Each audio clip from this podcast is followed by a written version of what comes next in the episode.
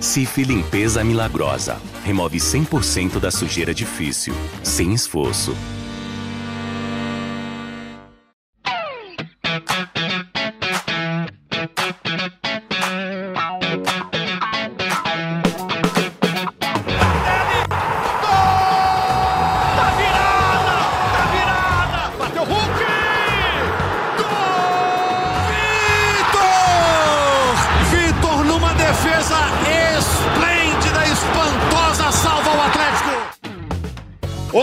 Satisfação, Gé Atlético chegando. Eu sou o Rodrigo Franco e hoje estou com a missão de substituir à altura o Rogério Corrêa, que ganhou uma merecida folga. Nunca é fácil substituir um craque, né? Mas vamos lá. Alô, Carol Leandro, a voz da massa. Tá pronta para voltar a cantar, empurrar o galo no Campeonato Mineiro? Fala, Rodrigo. Um abraço para a massa atleticana, um abraço também para os nossos companheiros que vão estar aqui com a gente hoje. Tá acabando o, momento de espera. O Galo volta a campo já nessa quarta-feira, ainda em ritmo de preparação, mas já, já é bom voltar a esse ambiente de futebol, né? A gente vai vendo acontecendo pelo Brasil e estava demorando o Campeonato Mineiro voltar. E quarta-feira, o maior campeão mineiro da história entre campo e a ansiedade está a mil. Domingo já é dia de, de, de ir para casa, cantarolar e empurrar o Galo para mais um título. Ansiedade está enorme. Dani Paiva, do time de produção, reportagem do GE. Globo, também está na área? Opa, estamos por aqui. É isso, a temporada vai finalmente começar aí para o Atlético, para os times mineiros. E a gente está bem abastecido de notícia para deixar o atleticano informado sobre o que esperar do time aí durante o Campeonato Mineiro. Falou informação, falou André Ribas, nosso repórter do GE. Globo, reforço que fomos buscar lá no Paraná Ansioso para o seu primeiro campeonato mineiro, amigo? Fala, Rodrigo. Um abraço para você, para Carol, para Dani, para toda a massa que está nos acompanhando. Tá batendo aquela ansiedade tipo jogador que vai estrear, não tem jeito. Ansioso para esse campeonato mineiro, meu primeiro por aqui, com a expectativa alta de muita informação nessa semana de estreia, muita coisa para a gente comentar do Galo. Bruno Mesquita está na edição desse episódio do GE Atlético, que fala dessa espera que acabou, minhas amigas, meus amigos. Vai começar o Campeonato Mineiro. Atração na Globo, no Sport TV, no Premiere e no GE. Globo. A gente lembra que são 12 times divididos em três grupos com quatro. Grupo A tem Cruzeiro, Ipatinga, Itabirito e Tombense. Grupo B é o do Atlético, também com Pouso Alegre, Uberlândia e Vila Nova. No C temos América Atletique Democrata de Governador Valadares e Patrocinense. São oito jogos na primeira fase. Dos outros grupos. O primeiro de cada grupo e o segundo colocado de melhor campanha se classificam para a semifinal, que vai ser disputada em dois jogos, assim como a decisão que também será em duas partidas. E os últimos colocados de cada grupo disputam um triangular da morte e só um se salva do rebaixamento. O Galo estreia na quarta-feira, 24 de janeiro, nove e meia da noite, contra o Patrocinense, no Pedro Alves do Nascimento, lá em Patrocínio. E busca o pentacampeonato com a base do time que terminou bem o Brasileirão na temporada passada, certo, André?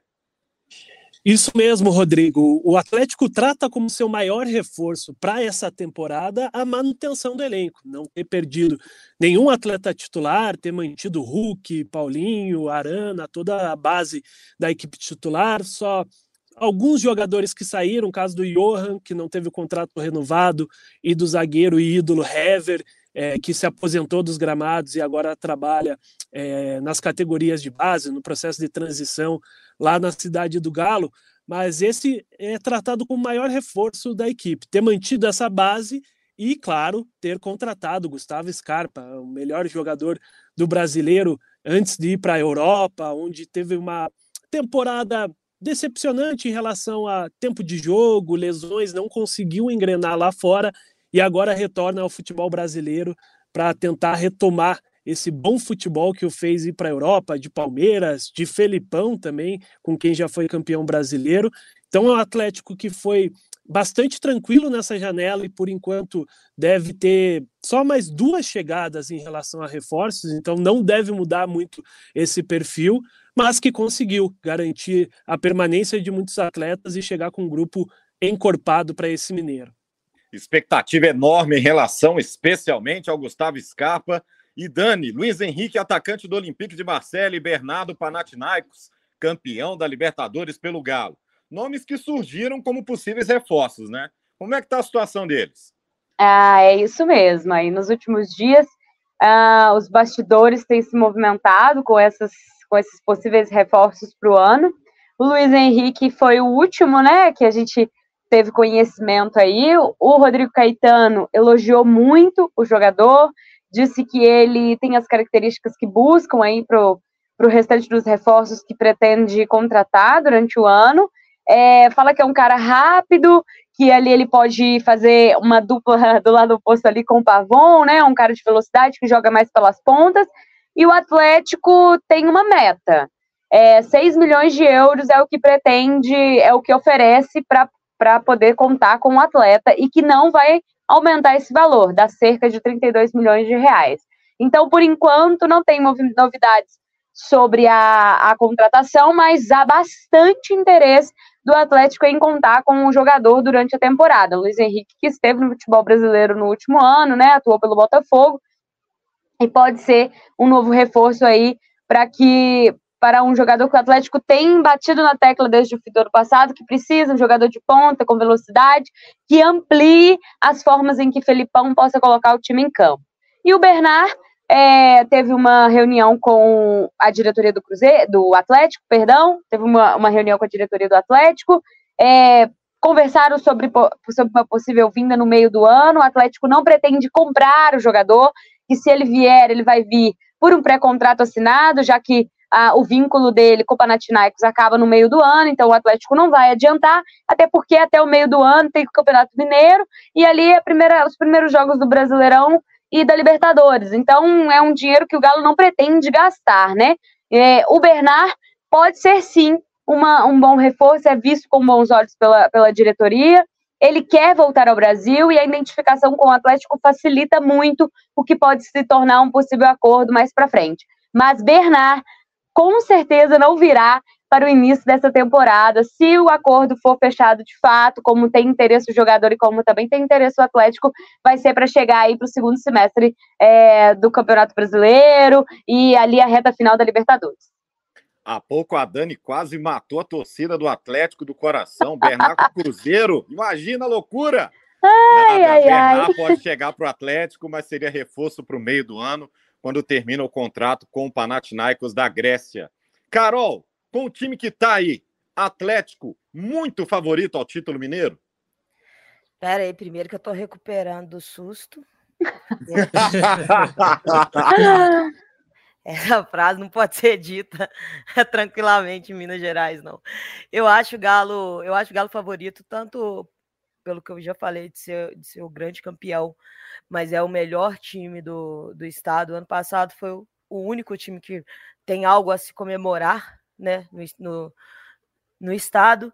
Manteve a base do time que terminou o ano muito bem, traz um reforço, que é um super reforço, lembrando as últimas atuações do Campeonato Brasileiro. Então o Galo chega, chega favorito. Mas algumas coisas no futebol que não precisam ser repetidas muitas vezes, é que o futebol é dentro de campo, né? O jogo é jogado. Então, se o Galo não confirmar esse esse favoritismo jogando, de nada vai adiantar. Então, eu acho o Galo favorito, porém, quando a gente pegar os principais adversários, né? A gente vai ter que provar isso mais uma vez. E é uma grande diferença do Campeonato Mineiro. O Galo, assim como ele entra como favorito, ele é o único que entra com a pressão de ser obrigado a vencer esse, esse campeonato para não gerar uma, uma crise prévia, entre aspas. Mas eu vejo esse elenco preparado, eu vejo um elenco que estava 20 pontos atrás do líder do campeonato no ano passado e acabou à frente dele, né? Outro time acabou sendo campeão, mas a gente passou o Botafogo na tabela. Então essa remontada deixou o elenco do Galo ainda mais cascudo e eu acho que o Galo, o Galo tá bem pronto, tá bem preparado para ser o grande destaque. E apesar de que nesse início de campeonato o que vai ditar muito as escalações é a parte física. Eu acho que quando a gente chegar na parte final, que a gente já puder jogar com todo mundo no, no seu prime, né, no seu 100%, eu vejo o Galo, eu vejo o Galo favorito. E o Atlético 2024, com essa expectativa para o Campeonato Mineiro, fica também expectativa para o time que vai estar tá em campo. O André, a Dani, todo mundo já deu o panorama, foi mantida a base da temporada passada. E no último sábado teve o jogo treino contra o Ipatinga, uma vitória por 2 a 0, gols do Vargas e do garoto Alisson, que entraram durante a atividade. O Filipão escalou na primeira parte um time que pode ser, tá com cara de time titular para a estreia do Campeonato Mineiro, com Everson, Saravia, Lemos, Gemerson e Arana, Otávio, Edenilson e Igor Gomes. E aí o Pavon, mais como atacante mesmo, fazendo companhia para Paulinho e Hulk, a dupla que deu o que falar na reta final do Brasileirão do ano passado. Carol, em relação ao time que terminou o Brasileirão, duas mudanças. Lemos no lugar do Igor Rabelo e o Sarava no lugar do Mariano. E em vez de dois atacantes, esse detalhe do Pavon, mais ali como atacante mesmo, pertinho do Paulinho e do Hulk. O que, que você achou desse primeiro Atlético 2024? Dá para começar? Dá para o começo? Ah, dá para dá começar bem o campeonato. A, as mudanças, para mim, elas têm muito a ver ainda com essa, com essa questão física mesmo, que é o Lemos, por exemplo, ele ele tem uma tendência de estar melhor fisicamente do que o Rabelo, que veio de um ano de lesões. Então tem que ter mais cuidado com ele pelo histórico de lesões. Então, eu entendo com bons olhos essa formação da, da zaga do Galo. E lá no ataque, Rodrigo, para mim é o seguinte: o Filipão ele gosta de jogar com dois pontas, ele gosta dessa formatação de time. Ano passado ele não conseguiu implementar isso porque faltava tempo. Ele deixou isso bem claro, ele tentou, só que ele preferiu voltar para a forma que o time estava jogando com o Cudê, que já estava mais adaptado, que é para fazer essa dupla de ataque Hulk Paulinho funcionar e garantir um, uma melhora no futebol. Então, o que eu vejo dele agora é, agora que eu tenho tempo, eu vou tentar montar esse time do jeito que eu gosto. E não é à toa que o Galo está buscando pontas. É exatamente para poder fazer o time jogar da maneira que o Filipão se sente mais confortável armando o time. É, eu não tenho essa confiança que o, o Pavon vai conseguir segurar essa vaga, garantir que vai ser ele, pronto, acabou. Mas eu acho válido, eu acho que o Campeonato Mineiro é um bom, é um bom lugar para testes, para tentar fazer isso encaixar, para tentar colocar um time que tenha velocidade e, e principalmente para aproveitar o tempo enquanto os jogadores que a gente enxerga como titular Zaratio, por exemplo, Scarpa, enquanto eles ainda estão aprimorando fisicamente, é a grande chance dessa galera. E aí que, o, que os jogadores saibam aproveitar a sua chance. E tem um, um outro detalhe, que apesar do Pavon começar de titular, eu acho que ter essa formação como base pode fazer com que o Alisson ganhe alguns espaços nesse time. E eu, eu queria muito que ele tivesse espaço para mostrar o jogador que ele é para ganhar minutos né, durante o ano.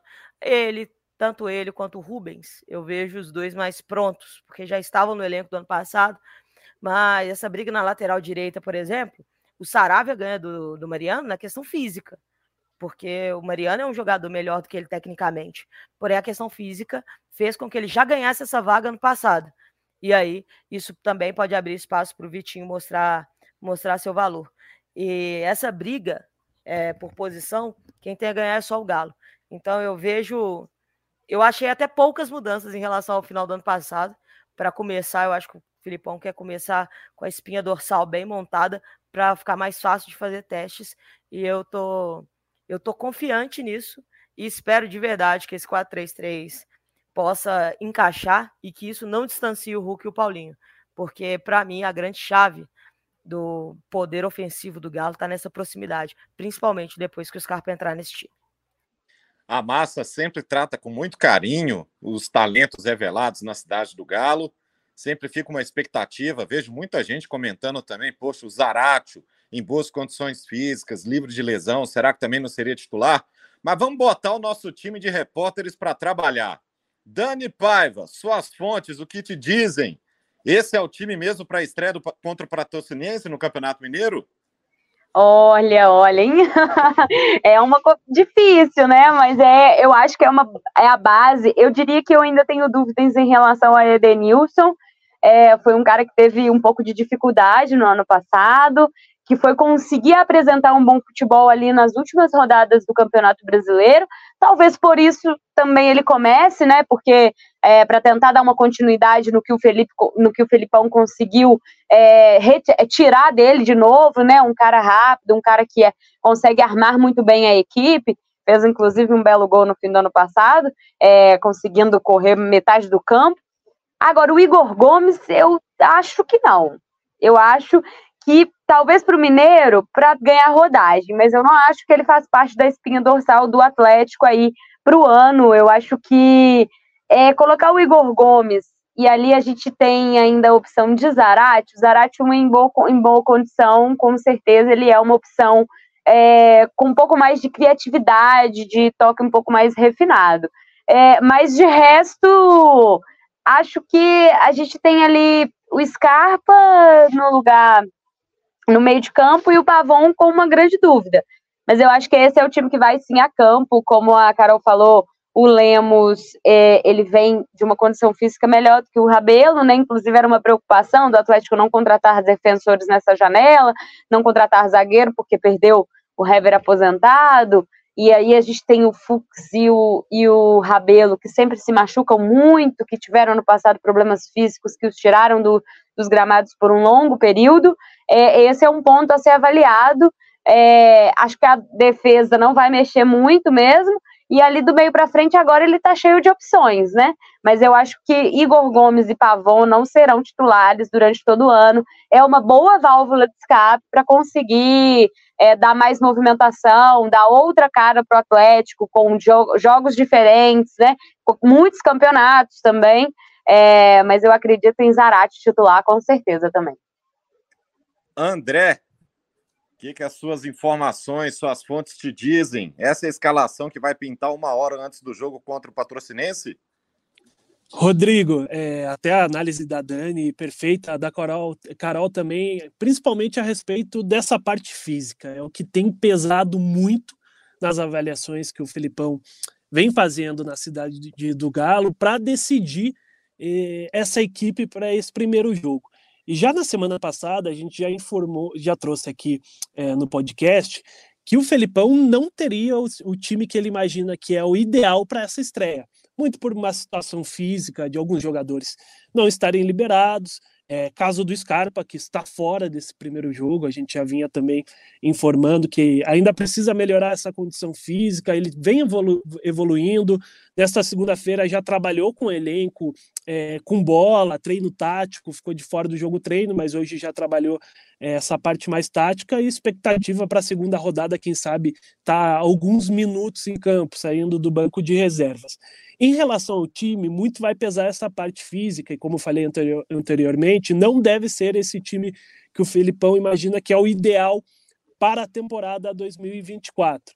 Mas a gente já pode ver algumas mudanças que devem se confirmar sim nessa estreia. Uma delas é três atacantes, que é uma formação que o Felipão sempre na sua carreira gostou muito de utilizar, até para buscar esse jogo mais direto, ter dois jogadores abertos e um camisa 9 de fato, sendo aquele jogador de segurar a bola, é, fazer o ataque jogar para os pontas conseguirem ganhar espaço. Então é uma formação que até mesmo ele na coletiva recente falou que ano passado não conseguiu por conta do, dos problemas que tinha e tudo, teve que adaptar ao elenco, mas que esse ano provavelmente conseguiria colocar mais a sua cara. Eu acredito muito na, na base é, que ele treinou nos primeiros 45 minutos, mas também acho que tudo vai depender é, do treino ainda de terça-feira. Eu acho que ainda pode, podemos ter algumas mudanças, muito pela parte física, algum jogador considerado titular não viajar é, para essa estreia. Então, é um time difícil da gente é, já cravar, mas a gente está colhendo informações e o que a gente sabe é que vai ser um time longe do que o Felipão imagina.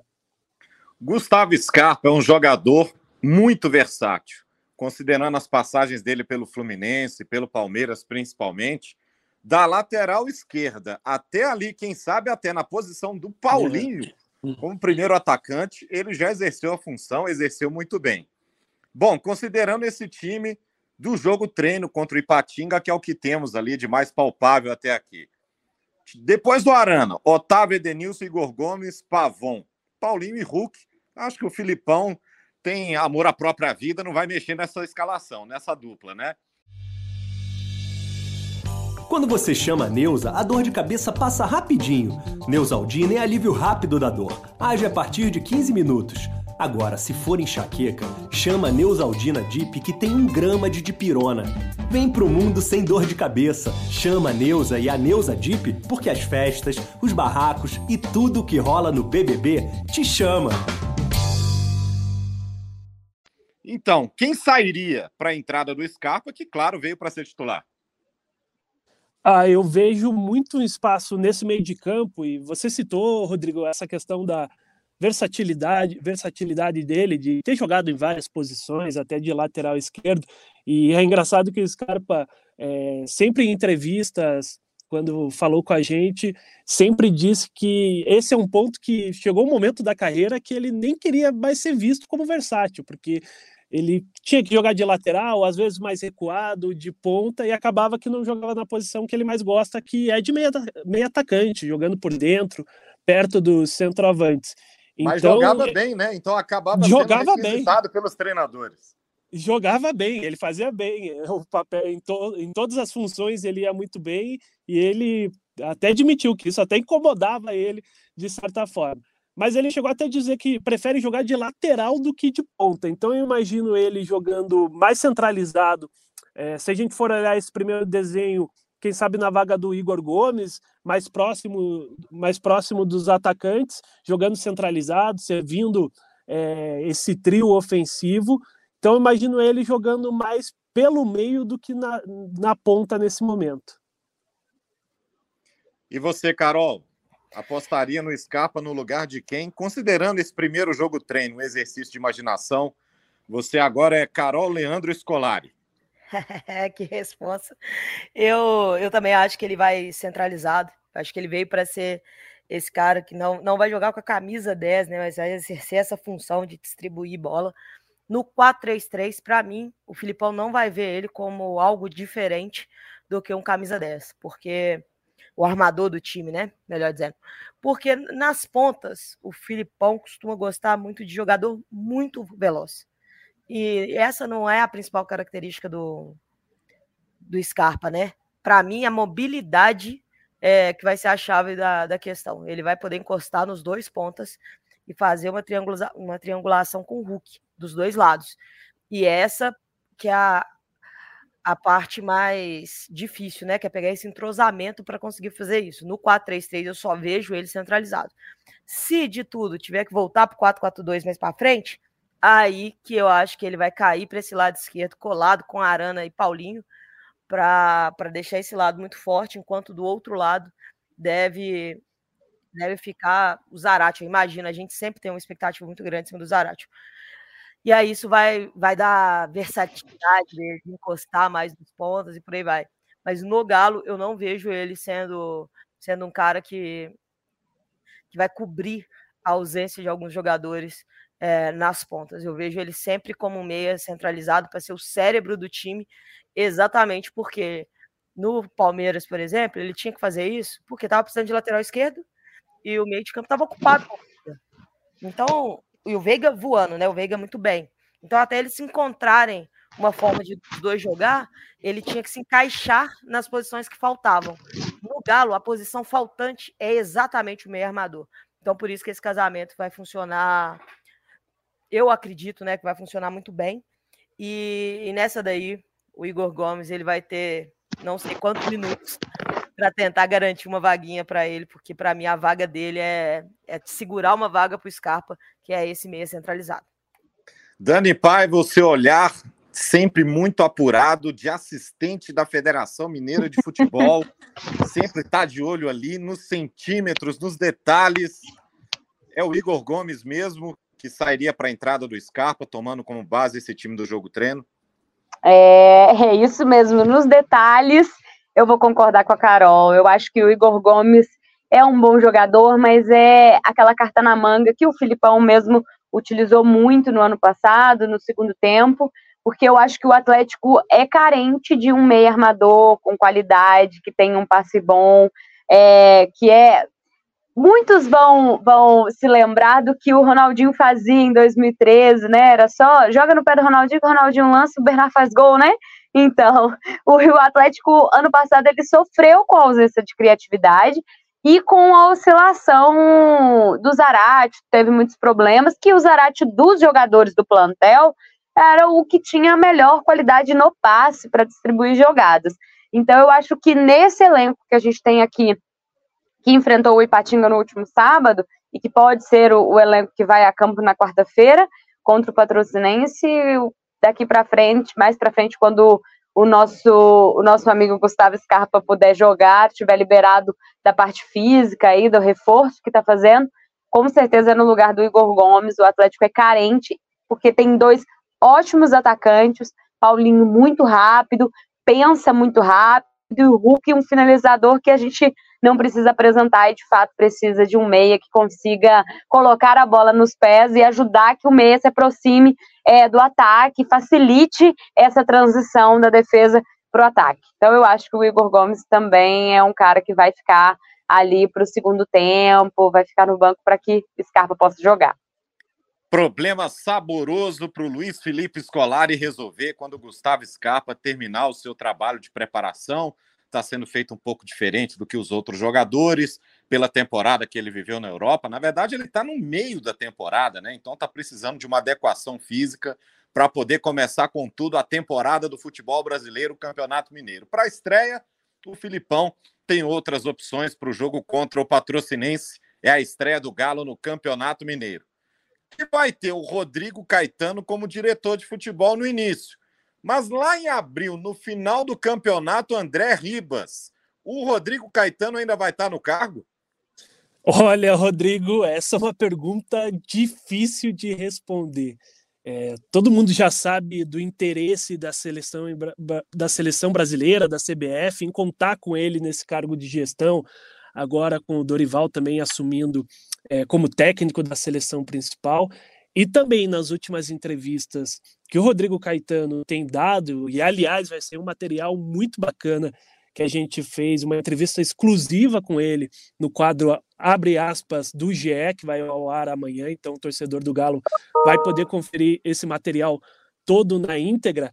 E ele tem falado, né, que convite da seleção não é convite, é uma convocação. Mas ele já deixou claro que por enquanto não chegou nada para ele, que ele é executivo de futebol do Galo, que não sai do Galo para nenhum clube e deixou em aberto, claro, essa situação da seleção brasileira. A gente está acompanhando, buscando informações. Por enquanto, não houve esse convite oficial, mas essa é uma pergunta difícil de responder se Rodrigo Caetano vai estar tá até abril aqui no Galo. Quando ele diz que convite da seleção não é convite, é convocação, Dani, fica uma impressão, é uma opinião, tá? De que o Rodrigo Caetano meio que preparou o terreno, deixando claro também que seria até um desejo. E aí, claro, não é desmerecer o cargo que ele tem no Atlético, nem o trabalho que é feito, que é muito vitorioso, mas já meio que preparando, deixando uma porta merda talvez seria isso? É, eu senti isso quando ele disse, quando ele reforçou que representar o país, com certeza, é o grande sonho aí da carreira dele, seria o auge, né, da carreira, que é uma carreira vitoriosa, chegou no Atlético, conquistou o Campeonato Brasileiro, Copa do Brasil, é, disputou Libertadores, vem colocando o Galo em um patamar mais alto, com grandes contratações, Scarpa é um grande exemplo disso, mas eu acho que ele deixou a porta entreaberta, não, acho que ele deixou escancarada mesmo. eu acho que se a CBF chegasse, já não tivesse chegado, com certeza vai ser o, o grande reforço aí da CBF. Ele andou dizendo que, de fato, para a CBF vai ser um pouco difícil dizer não, e acho que ele já tem preparado o terreno para essa despedida aí nos próximos meses, para poder participar desse ciclo é, que vem aí a Copa do Mundo de 2026. Então, é uma grande perda para o Atlético, né? Eu acho que o torcedor tem muita noção disso.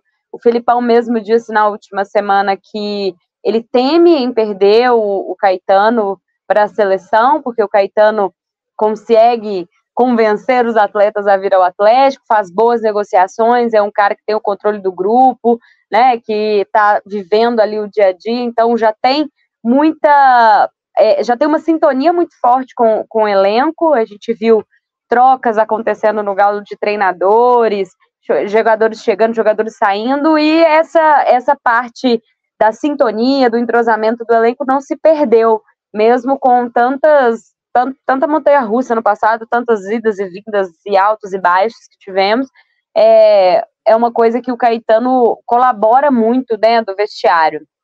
E o Filipão disse, seria uma grande perda, mas claro, como disse o Filipão, é um convite da seleção, o Filipão que conhece muito bem o que é estar na seleção brasileira, pentacampeão mundial, é, é quase inevitável, né? Falar para ele não ir, não tem como. Eu acho que a diretoria do Atlético trabalha já com possíveis nomes aí para uma possível despedida do Caetano nos próximos meses. Carol, como é o sentimento da torcida em relação a essa situação do Rodrigo Caetano?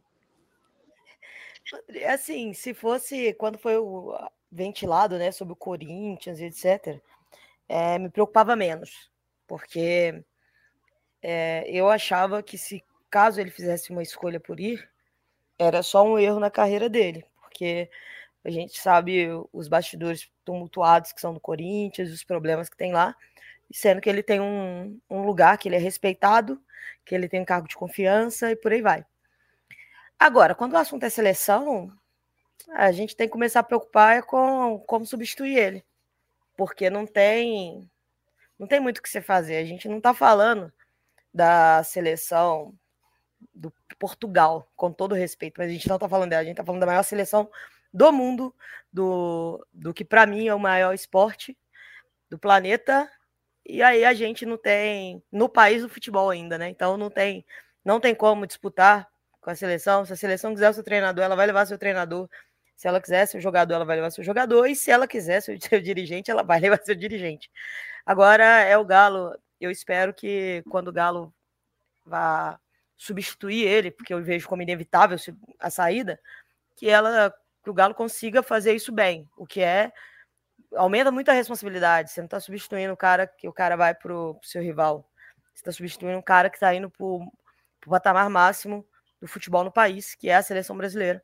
Então, é pensar com, com grandiosidade nesse momento, para a gente conseguir que a saída dele não cause uma, uma desestruturação do departamento de futebol do Galo, que hoje passa todo, todo, todo, todo pela mão do Rodrigo Caetano.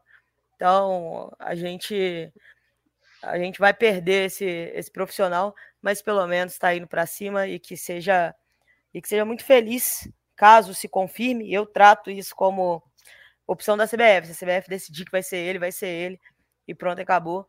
E que e que ele seja grande daqui para frente na seleção, que o Galo consiga reestruturar isso, mesmo longe das mãos dele.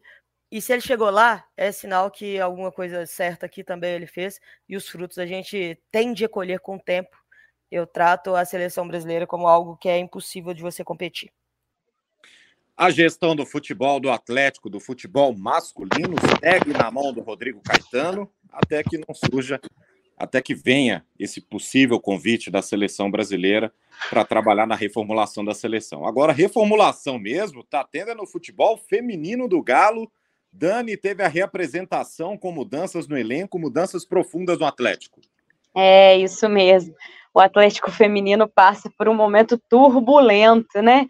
No fim do ano, a gente mostrou denúncias de jogadoras sobre a falta de estrutura que o Atlético estava dando para que as atletas pudessem treinar. É, o time treinava num campo de futebol amador na Arena Santa Cruz, em Belo Horizonte, o campo da prefeitura, com inúmeros problemas estruturais que a gente pode ver em loco, não foi ninguém que contou, né? O famoso ninguém me contou, eu vi. A gente pôde denunciar, trazer isso à tona, também falta de toalhas, é, falta de uniforme, limitação de uniforme, e tudo isso vem gerado uma reestruturação do futebol do Atlético. O futebol do Atlético dispensou no fim do ano 21 atletas que disputaram o Brasileirão A1 e o Campeonato Mineiro no ano passado. e anunciou hoje a contratação de 19 jogadoras.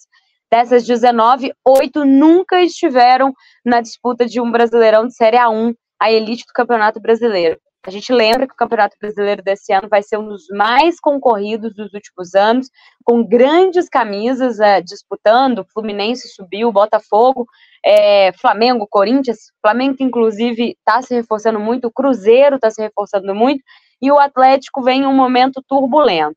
É, então, se representou hoje 26 atletas, sendo sete remanescentes do, do antigo grupo e também da categoria de base, que teve as atividades encerradas também no início do ano.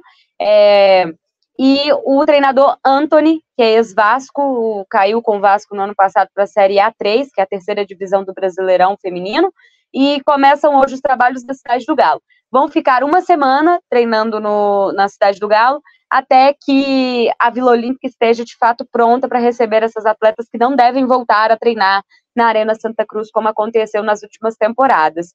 É um momento de muito escuro para o Atlético. É um momento que a gente ainda não sabe o que será da categoria. O Atlético que infelizmente está na contramão do que fazem os grandes clubes do futebol brasileiro, com grandes contratações, com um elenco forte para poder disputar os grandes campeonatos. A ver o que será do Galo em 2024, né? Carol, como a torcida recebe essa diferença de investimento, a SAF investindo pesado no time masculino e o time feminino nas denúncias, nas reclamações, as queixas que a Dani trouxe na reportagem no fim do ano, de uma estrutura muito precária para jogadoras e agora tentando uma reformulação, tentando um recomeço de trabalho para 2024. É uma situação que quisera eu dizer que é uma situação que surpreende, infelizmente não surpreende. O Galo sempre tratou o futebol feminino dessa maneira e e precisa da gente ficar no pé para que seja menos impactante, que cada ano melhore, nem que seja um pouquinho. Futebol feminino e masculino, eles têm a sua. É, é diferente, as duas modalidades são diferentes, mas em algumas coisas, futebol é futebol. E a organização no futebol faz muita diferença. Então, para quem está escutando isso agora, se a gente lembrar do Galo dos anos 90, a gente vai saber em que pé que o futebol feminino está agora. Ele está alguns passos atrás do que era o Galo nos anos 90 ainda, em toda desorganização e por aí vai.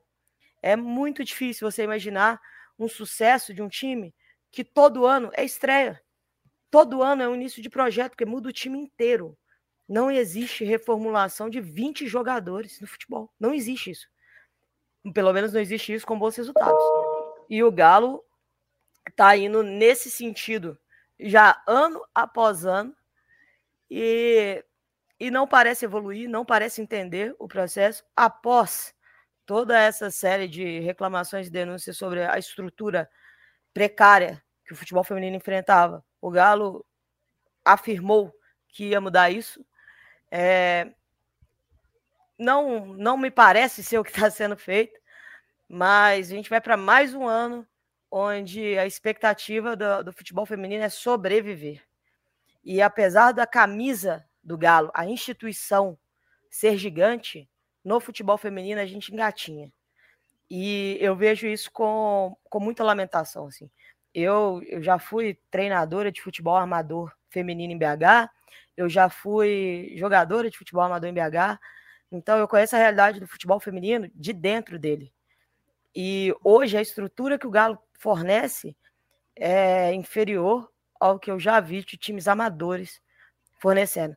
Então, a, eu espero que essa contratação de alguém para gerir o futebol feminino do Galo seja de fato efetuada e que seja por gente que entende e conhece o futebol feminino, para que a gente tenha um time feminino forte brigando nas cabeças.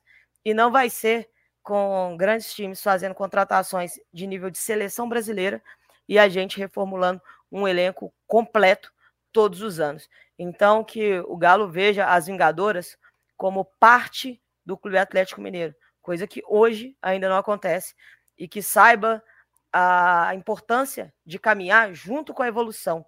Em momentos de evolução, e principalmente o que está acontecendo no futebol feminino é uma revolução, a gente tem que acompanhar essa mudança junto, senão a gente fica para trás do processo. E eu não quero ver o Galo para trás em nada. Então, que as Vingadoras consigam passar por cima dessa dificuldade e fazer o melhor que puderem esse ano, mas é muito difícil você cobrar um elenco quando ele começa com uma reformulação, quando ele começa com mudanças no comando e algumas mudanças que a gente ainda nem efetivou de fato e que o futebol feminino seja visto com respeito, porque times como Corinthians, como Palmeiras, já mostrou o quão válido ele é quando você leva ele a sério, quando você faz um projeto sério. Então, que o Galo coloque seriedade nisso e que não seja esse ano, porque já começou o projeto no ano diferente do que eu vejo como ideal, mas que seja para o futuro, que seja para frente. Quando foi perguntado para eles ano passado se o futebol feminino integrava a SAF, foi respondido que sim. Então, que hajam como tal. A gente não está falando de ter o mesmo valor de, investimento do futebol masculino que já está estruturado, mas que tenha pelo menos investimentos, porque com investimento vem retorno. Se você não tiver investimento, você não tem retorno. Fica um ciclo um pouco complicado.